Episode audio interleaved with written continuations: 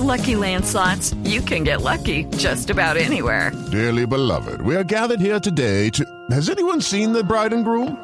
Sorry, sorry, we're here. We were getting lucky in the limo and we lost track of time. No, Lucky Land Casino, with cash prizes that add up quicker than a guest registry. In that case, I pronounce you lucky.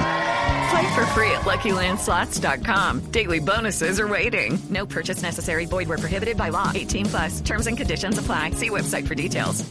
En una entrevista con el diario The Washington Post, el presidente Juan Manuel Santos le pidió a Estados Unidos que reconsidere la posibilidad de mantener la solicitud de extradición para guerrilleros que se desmovilicen en el marco del proceso de paz. Desde la capital de los Estados Unidos, Daniel Pacheco.